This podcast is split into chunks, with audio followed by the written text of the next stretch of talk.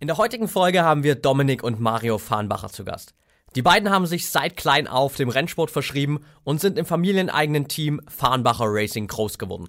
Mittlerweile haben sie in ihrer Disziplin, den Langstreckenrennen, viele Erfolge gesammelt, wie den mehrfachen Sieg bei den 24 Stunden von Daytona, den Podiumsplatz bei den 24 Stunden von Le Mans oder den Sieg bei den 12 Stunden am Sebring.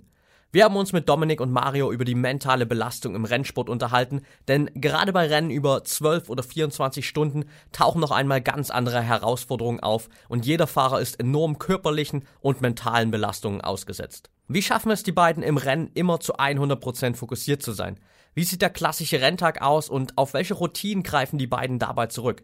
Wie gelingt gerade bei Langstreckenrennen der ständige Wechsel zwischen voller Leistung und Regeneration? Welche Rolle spielt der Kopf im Rennsport? Und natürlich, was kannst du davon an Hacks und Strategien mit in deinen Alltag nehmen und anwenden? Du bekommst also heute die besten Tipps von zwei echten Mentalprofis, für die die volle mentale Leistungsfähigkeit absolut entscheidend für den Erfolg ist. Bevor wir jetzt aber starten, noch ein Tipp für dich. Wenn du noch mehr Hacks und Strategien rund um die Themen Biohacking, High Performance und mentale Leistungsfähigkeit haben willst, dann schau unbedingt mal auf unserem YouTube-Channel vorbei. Dort bekommst du jede Woche exklusive Videos, um noch mehr aus dir herauszuholen. Und jetzt viel Spaß beim Interview mit Dominik und Mario Farnbacher. Willkommen bei Talking Brains. Du willst immer 110% geben und jedes Projekt so richtig rocken? Du willst als High-Performer noch mehr aus dir herausholen, sei es im Sport, im Büro oder im Alltag? Dann bleib unbedingt dran und get shit done.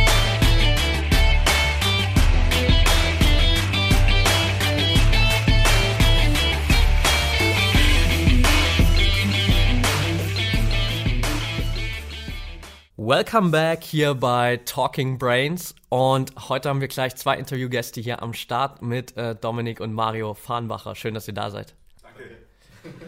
Lasst uns äh, direkt mal reinstarten. Ihr seid ja nun beide ähm, Rennfahrer geworden, die ganze Familie ja durch den Rennsport geprägt. War es bei euch schon von Kindheit an so dieser große Kindheitstraum, Rennfahrer zu werden?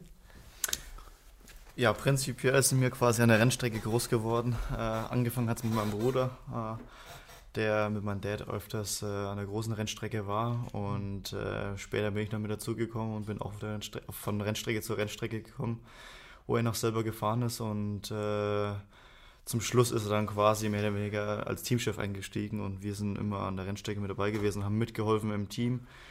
Und äh, irgendwann ist dann der Tag soweit gewesen, wo wir in die, äh, in die Karts reingekommen sind. Da hat der ganze Spaß von vorne angefangen oder von, von äh, ganz angefangen und äh, ja, und jetzt sind wir hier. ja, sehr cool. Zweite wichtige Frage, die natürlich interessant ist: Wer von euch ist der bessere Fahrer?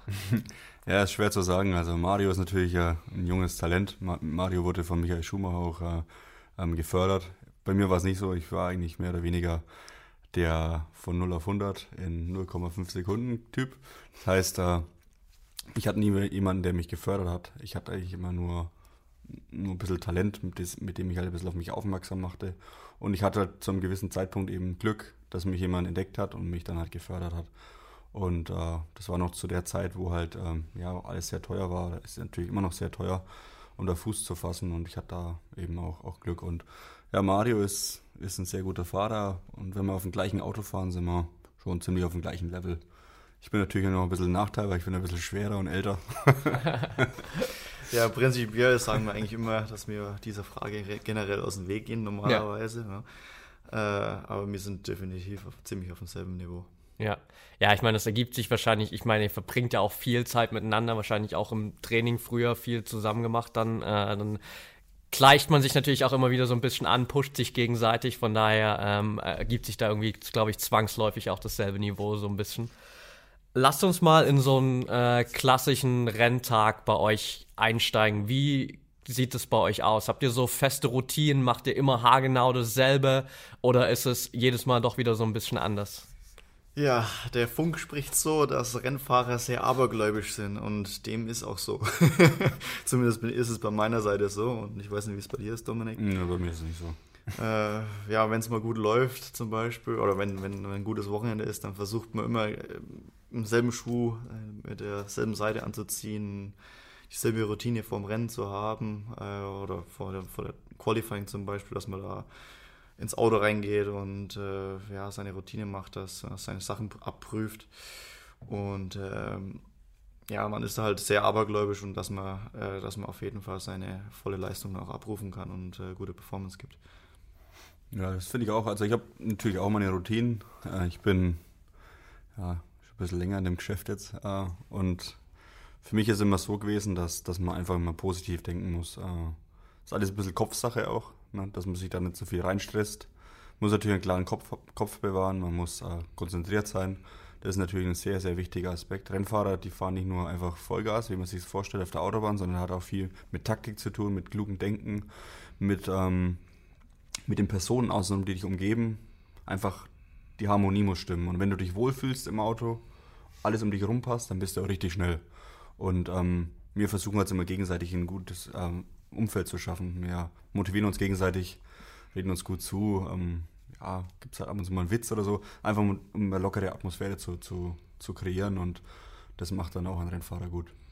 Ja, jetzt hast du gerade schon gesagt, natürlich super wichtig, einen klaren Kopf zu bewahren und äh, wie du auch schon gesagt hast, Rennsport ist natürlich nicht nur irgendwie reinsetzen, geradeaus fahren und das war's. Man hat natürlich zum einen irgendwie auch die, die körperliche Belastung, ja, auch durch die G-Kräfte und so, die auf den Körper wirken äh, und das andere natürlich die mentale Komponente. Wie schafft ihr es auch da wirklich immer, gerade noch auch in der Vorbereitung erstmal, einen klaren Kopf zu behalten? Weil ich kann mir vorstellen, man hat natürlich super viele Auswirkungen von außen oder Einwirkung von außen, ähm, Zuschauer, das ganze Team, Leute, die vielleicht immer wieder was von einem wollen. Ich kenne es also, natürlich auch so von den ganzen Formel 1 Reportagen so oder Vorbereitungen, da überall die Reporter, die einem dann hinterherrennen, jeder will irgendwie vorher nochmal ein Interview haben. Wie schaut es bei euch aus? Ja, definitiv ähnlich, aber nicht so ganz extrem wie in der Formel 1. Äh, aber prinzipiell ähm, gibt es quasi auch von euch die Produkte, zum Beispiel Focus oder äh, Rapid, wo man quasi sich äh, hochpushen kann. Also zum Beispiel mit Rapid, dass man richtig klar mit den Sinnen ist. Fokus, dass man dann äh, richtig sich auf den Fokus äh, oder auf die, auf die Sachen dann konzentrieren kann, bevor man ins Auto einsteigt oder wenn man auch im Auto drin ist. Und äh, dementsprechend ist wichtig, dass man auch quasi das Adrenalin, also ähm, nach oben schraubt sozusagen, dass man quasi alle Sinne hundertprozentig auch da hat und da hilft natürlich äh, die, ähm, die Produkte von, Mabel, äh, von Brain Effect definitiv auch mit. Ja, bei mir ist es, bei mir ist es so, dass ähm, ich versuche mir natürlich auch immer ein bisschen äh, von den Medien fernzuhalten, jetzt speziell vom Rennen, weil du musst ja echt einen klaren Kopf bewahren, weil die kommen dann immer kurz vorm Rennen und fragen dich tausend Sachen und du willst eigentlich ein bisschen in deine Zone gehen, ja. dass die also ein bisschen um dich abstellen, versuchen Ohrenstöpsel reinzutun, nichts zu hören.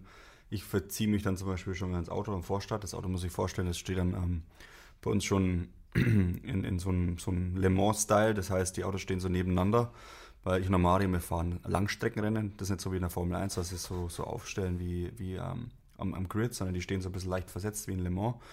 Und äh, unser, unser äh, man muss dazu, muss dazu sagen, unser, unser Rennsport, ist nicht das traditionelle Sprintrennen wie in der Formel 1, sondern unsere Rennen gehen teilweise über längere Distanzen. Und wir teilen uns auch das Auto mit anderen Fahrern. Das zur Seite. Ähm, und ähm, da ist es eben auch wichtig, dann bei so langen Rennen extrem wichtig, ähm, einen klaren Kopf zu bewahren. Und da ziehen wir uns dann eben auch immer wechselnd zurück in die, in die Autos. Da sind Reporter um dich rum, machst die Tür zu. Du hörst halt außen drum ein bisschen das, das Theater, was die da machen, weil die machen ja da Festivals, die machen da, da laufen dann, ich würde sagen, 5000, 6000 Leute rum auf der Grid. Und jeder will natürlich mit dir ein Foto machen. Gut, du nimmst dir klar Zeit für Kids und so, dass die halt mal mit dir Fotos machen, dann lässt vielleicht mal ein paar kleine Kinder ins Auto setzen mit dir, grinst ein bisschen. Äh, ja, versuchst halt auch jetzt für einen Hersteller, wenn wir jetzt zum Beispiel für einen Hersteller fahren, Mario fährt aktuell jetzt, äh, ist jetzt bei Honda unter Vertrag, ich war jetzt eine Zeit lang auch bei, bei Lexus unter Vertrag, da ist jetzt so, dass auch die Hersteller zu dir herkommen und, und Medienleute von den jeweiligen Herstellern, die dich natürlich dann auch noch was fragen und, und Fotos machen für Instagram, für Facebook, Twitter, das wird natürlich dann richtig hochgepusht und da, äh, aber du musst dann natürlich auch eine gewisse Zeit brauchst du dann auch für dich selber, weil da geht es natürlich um nicht nur ums Rennen, sondern auch teilweise auch um dein Leben, weil du musst ja echt, das ist ja nicht nur zum Spaß, also das ist richtig ernst. Ja, absolut. Ähm, jetzt habt ihr ja gerade schon gesagt, äh, dass es vor allem nicht so eine, so eine Sprintdistanz ist wie Formel 1, sondern ihr ja irgendwie teilweise 12 Stunden, 24 Stunden Rennen fahrt. Wie schafft ihr es wirklich über diese lange Distanz immer wieder fokussiert zu bleiben. Ich stelle es mir unglaublich schwer vor, ins Rennen reinzugehen, dann hat man seinen Part, steigt wieder aus, übergibt an den Teamkollegen. Eine Weile später muss man wieder voll fokussiert da reingehen und das über so einen Zeitraum in diesen Intervallen immer wieder 24 Stunden lang. Wie schafft ihr das da immer wieder äh, voll drin zu sein? Also wichtig ist natürlich, dass man seine Pausephasen einhält. Ne? Also das spezielle Paradebeispiel ist 24-Stunden-Rennen. Äh, man fährt seine Stints, je nachdem wie die Strategie natürlich auch ist. Ähm, Mittlerweile ist äh, das ganze Thema von den, äh, von den Langstreckenrennen, zumindest in den GT3-Segment, äh, wo wir fahren, extrem komplex geworden mit Fahrzeiten von verschiedenen Fahrerrankings. Also jeder Fahrer hat quasi seine Fahrer, ein Fahrerranking in, äh, auf der Welt.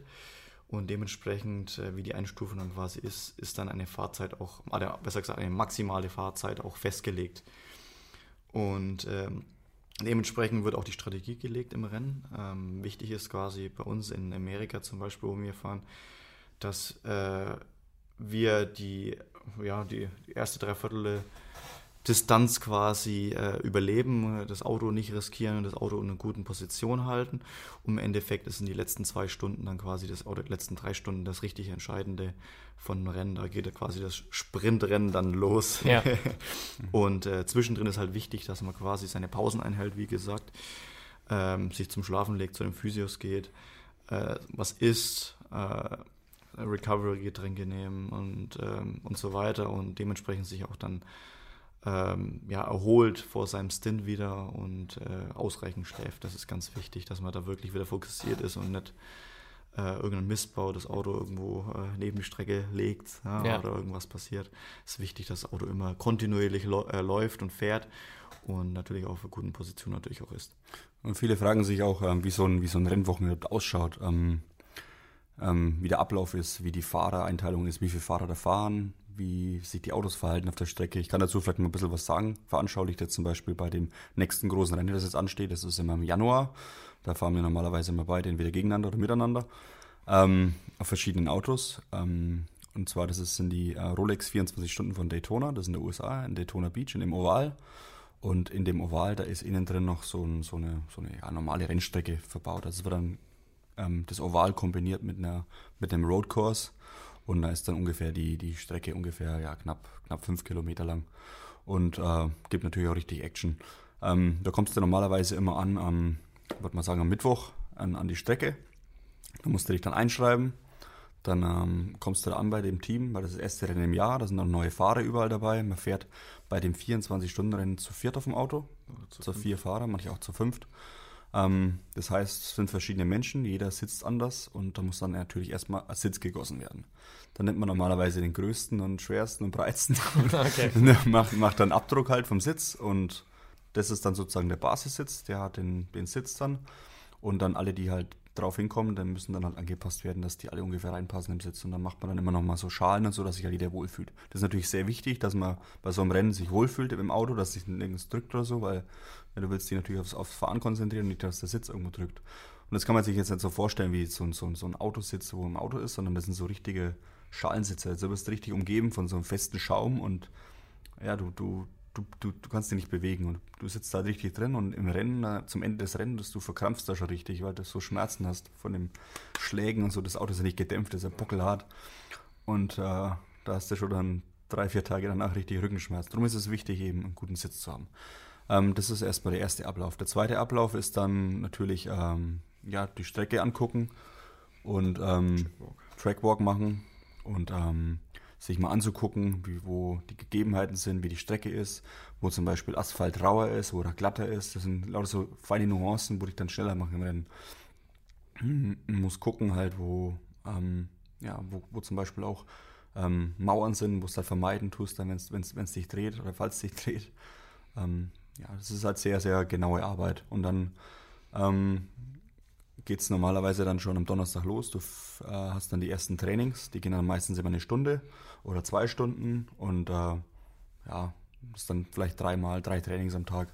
Und da versuchst du natürlich dann ein bisschen up to speed zu kommen, dich wohlzufühlen im Auto, zu gucken, welche Gänge du benutzen musst, in welcher Kurve. Ähm, dann kann man natürlich dann auch zwischen den Fahrern auf dem gleichen Auto kann man dann sich die beiden Fahrer vergleichen auf dem Computer, damit man sieht genau, wie, welche Geschwindigkeit wer auf, dem, auf, auf, der Rennstrecke fährt und wo er bremst und ähm, wo der liftet, wo der andere vielleicht einen Ticken schneller ist und kann das vergleichen, kann daran an sich als Fahrer arbeiten, wo man noch besser sein kann. Und das ist natürlich ein ganz gutes Instrument. Und das benutzen wir natürlich auch über, über den Zeitraum dann für, fürs Rennen, um uns halt da so gut wie möglich darauf vorzubereiten. Dann am Freitag ist dann das Qualifying, da geht es dann um die Startaufstellung. Ganz normal in der Formel 1 auch. Aber bei einem so langen Rennen, beim 24 Stunden, ist eigentlich der, die Startposition egal. Das ist meistens halt immer Prestige, da versuchen dann die ganzen Hersteller an rauszuhauen, um die Leute halt, hey, guck, der Ferrari steht ganz vorne, der ist voll gut. Das ist natürlich mehr, mehr so Show und Schein, aber wichtig ist, dass das Auto fahrbar ist, dass es komfortabel ist, dass du das Auto dann auch richtig einstellst mit deinen Ingenieuren. Du musst natürlich ihm sagen, du pass auf, das Auto, das, wenn ich einlenke, das fährt nur geradeaus oder wenn ich ans Gas gehe, das geht hinten weg. Das musst du dem halt schildern und da musst du eben gucken, dass das Auto gut zu fahren ist. Aber nicht nur für dich, sondern auch für die anderen im Gesamtpaket. Da ist es wichtig, auch ein Teamplayer zu sein, nicht nur für dich selber zu denken. In der Formel 1 denken die Fahrer mehr an sich. In dem Langstreckensport ist es mehr so ein, so ein Teamwork. Ne? Ja. Zwischen Fahrern, Ingenieuren und, und, und natürlich den Mechanikern. Worauf auch das ganz wichtig ist, Pitstops. Da kommt es jetzt nicht auf den Fahrer drauf an, sondern auf die Mechaniker, weil die müssen die Reifen wechseln, müssen tanken. In so einem Rennen zum Beispiel, im Rennen, da bist du ähm, gezwungen, jede Stunde einmal reinzukommen zum Tanken. So lange hält der Tank. Eine Okay, Stunde. ja. Und dann musst du nachtanken. Und die Reifen halten vielleicht zwei Stunden. Oder Ne? eine Stunde, je nachdem. wie Oder je, ja, je nachdem, wie hart es herannimmst. Ähm, und dann müssen wir natürlich einmal in der Stunde reinkommen. Und dann, ja, nach dem Qualifying fängt das Rennen an. Es fängt meistens so gegen Mittag an, das Rennen. Und endet dann am nächsten Tag um, um, um die gleiche Zeit. Ähm, ja, und dann fängt es an, fährt der erste halt zwei Stunden normalerweise. Und dann ja, muss natürlich einmal reinkommen zum Pitstop, kriegt Reifen, Benzin und wieder raus. Und dann geht der nächste rein. Das geht dann natürlich ewig lang. Und so ist normalerweise das Rennen. Und nach 24 Stunden und wenig Schlaf, weil an der Strecke ist es definitiv nicht leise und du versuchst zu schlafen. Das ist wie wenn neben dir die ganze Zeit ein Motorradfahrer Vollgas gibt. So hört sich das denn an. Und äh, ja, das ist ein sehr anstrengendes Rennwochenende. Ja. Okay, das heißt, ähm, wie viele, wie viele Stints fahrt ihr dann normalerweise in so einem 24-Stunden-Rennen? Das ist ganz unabhängig von, äh, von der Strategie. Aber prinzipiell kann man vorgehen, äh, kann man sich einstellen, dass man äh, pr- pro Stint zum Beispiel mal zwei Stunden im Auto sitzt. Es gibt manchmal auch Phasen, wo man einen Single-Stint fährt oder äh, einen Triple-Stint. Ähm, Triple-Stint ist meistens der Fall, dass man, wenn man zum Beispiel wenig Fahrer ist, äh, kann man, man kann das 24-Stunden-Rennen theoretisch auch als, äh, mit drei Fahrern fahren.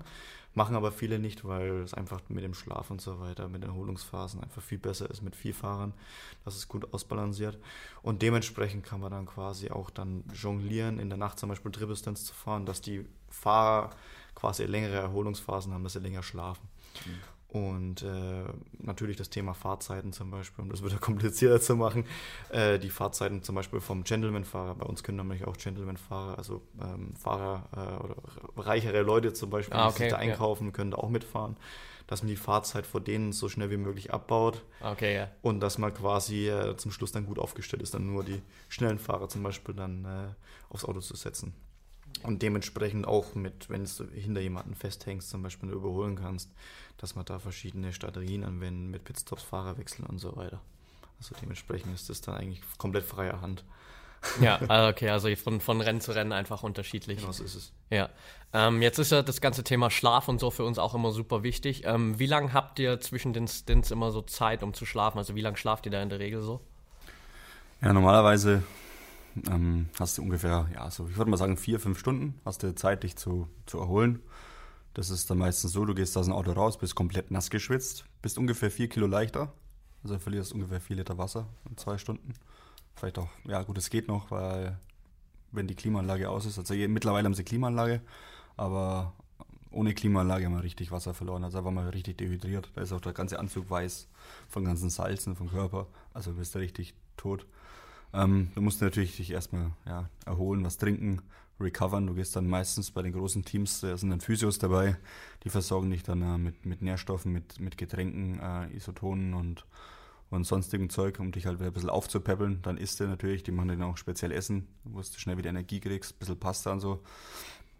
Und dann ähm, geht es eigentlich ja, unter die Dusche und dann sofort zum Masseur. Wird werden erstmal die ganzen Wehwehchen ein bisschen rausmassiert, weil du verkrampfst da teilweise und da hast auch Schmerzen unten speziell am Fuß, weil die Bremse, das ist nicht so wie beim Straßenauto so weich, sondern das richtig hart und du musst da mit richtig viel Kraft immer rein, reinballern und da ist irgendwann der, die Sohle von, von deinem Fuß, die tut so weh und das müssen sie halt dann wieder ein bisschen rausmassieren. Auch die Hände und so, du verkrampft so, weil du dich ja, weil du in so einer Spannung bist und Körperspannung bist und auch in den Kurven, du bist die ganze Zeit in den hohen G-Kräften und du bist eigentlich ja, mehr oder weniger ja, wie im CrossFit und du versuchst immer so ein Plankhold zu halten, so, so fühlt sich das an. Okay, ja.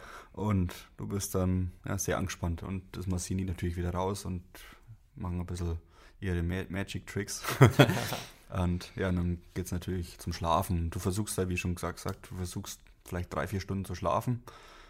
Aber bei der Lautstärke ist es schwer. Aber irgendwann mitten in der Nacht, am Ende des Rennens, bist du so müde, dann schläfst du einfach, egal wie es ist. Und äh, und dann irgendwann steht dann jemand da, schüttelt dich und sagt, hey, du bist dran. Und dann bist du aus dem Tiefschlaf raufgerissen und denkst, das kann jetzt nicht wahr sein, bitte lass mich schlafen. Ja. Und äh, aufstehen, wieder rein in die nasse Wäsche. Nicht nasse Wäsche, aber gibt noch frische Wäsche. Aber ja, teilweise haben wir nur ein oder zwei Rennanzüge, immer so Langstreckenrennen. Äh, muss da wieder in den kalten Anzug rein, weil meistens ist es ja in den Nächten sehr kalt. Und dann gehst du raus, dann regnet es meistens noch ein bisschen, ist 4, 5 Grad musst dann mit dem Anzug vor an die Mauer, ist dunkel, gehst ins Banking, ist alles laut. Ähm, siehst die Mechaniker an der Mauer sitzen, die immer warten, jede Stunde einen Pitstop zu machen.